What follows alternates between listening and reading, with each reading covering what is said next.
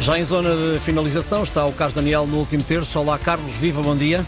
Olá, Ricardo, bom dia. Ora bem, Carlos, hoje olhamos para um clube que é histórico e histórica também é a sua posição na tabela. Era mais ou menos, digo eu, como se Benfica, Sporting ou Porto estivessem em último lugar no campeonato. É isto que acontece com o Ajax de Amsterdão, que está no último lugar eh, na Liga dos eh, Países Baixos. Ontem foi goleado pelo PSV de Eindhoven por 5-2. Carlos, o que é que pode justificar eh, uma situação destas para um clube desta dimensão que já ganhou quatro vezes eh, competições eh, internacionais de futebol?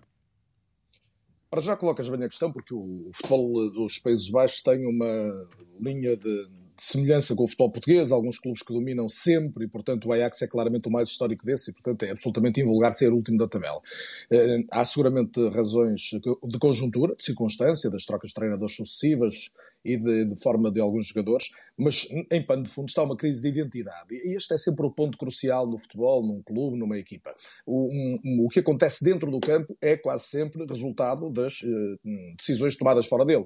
E, portanto, há aqui uma consequência de resultados que tem a ver com decisões de ordem de direção desportiva e de, e de rumo do clube. Uh, desde a saída de Marco Overmars, que se deve lembrar, era um extremo rapidíssimo, que fez uma grande carreira no futebol internacional também, em Inglaterra e também em Espanha. Ele era o diretor desportivo, foi envolvido num escândalo de assédio sexual sexual, saiu do clube e o Ajax entrou em plano inclinado. Depois também com a doença do Edwin van der Sar, que foi um grande guarda-redes, também estava na direção desportiva e deixou de poder trabalhar, e com a saída de Tenac, que construiu a última grande equipa do Ajax há quatro anos, quando chegou uma esplendorosa meia-final perante o Tottenham e falha apenas no último minuto aí da final do, dos campeões, depois de ter feito exibições absolutamente deslumbrantes. Ora, dessa equipa Hoje não resta nada uhum. em, em Amsterdão, mas sair o Onana, o Blind, sei lá, o Gravenberch, o De Jong, o Ziyech, agora no, no, último verão saiu também o dos Antadic, depois jogar para a Turquia. Portanto, as revoluções não são boas conselheiras. E o Ajax viveu uma autêntica revolução que desmantelou uma grande equipa e tentou criar outra de um perfil diferente. E se quiseres isto para terminar, é, é, é o ponto mais relevante e final.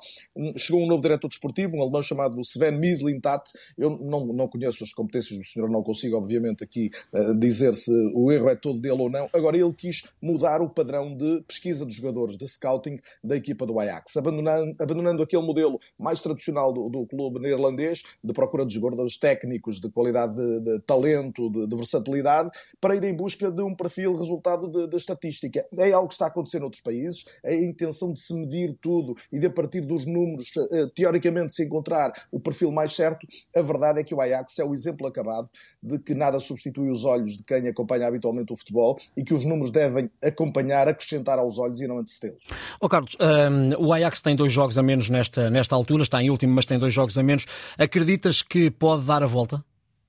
Sim, eu, isso eu acredito que sim, é evidente. Mesmo, mesmo não se conhecendo a maior parte dos jogadores, se disser que os jogadores uhum. mais utilizados são um miúdo chamado Ato, que é o, o Broby, um ponta de lança, que é outro miúdo, o Kenneth Taylor, este é já um jogador muitas vezes de seleção dos Países Baixos, outro miúdo, a maior parte das pessoas dificilmente identificam um jogador, quando muito em Portugal conhecemos o, o Carlos Borges, um jovem sim. português de 19 anos, que foi do, do City para lá este ano, ou seja, é uma equipa relativamente verde, no sentido de, de inexperiência, é evidente tem o Bergais, continua a ser um grande jogador, ou o Bergwijn, ou outro avançado, uhum. mas é tudo construído à volta de jogadores que ainda têm para provar. E, portanto, há aqui uma margem de risco grande de uma equipa que vive de, de jogadores muito jovens. Mas não tenho dúvida que tem qualidade mais que suficiente para, num campeonato desequilibrado como o holandês, acertando o passo, recuperar. Recuperar terreno para chegar onde já esteve enquanto contexto europeu. E esteve há muito pouco tempo, como se quiseres, o melhor exemplo de ligas de uma segunda dimensão que catapultaram uma equipa para o topo da Europa. Isso vai demorar seguramente bastante mais. Obrigado, Carlos Daniel. No último terço voltamos a encontrar-nos quinta-feira, a esta hora.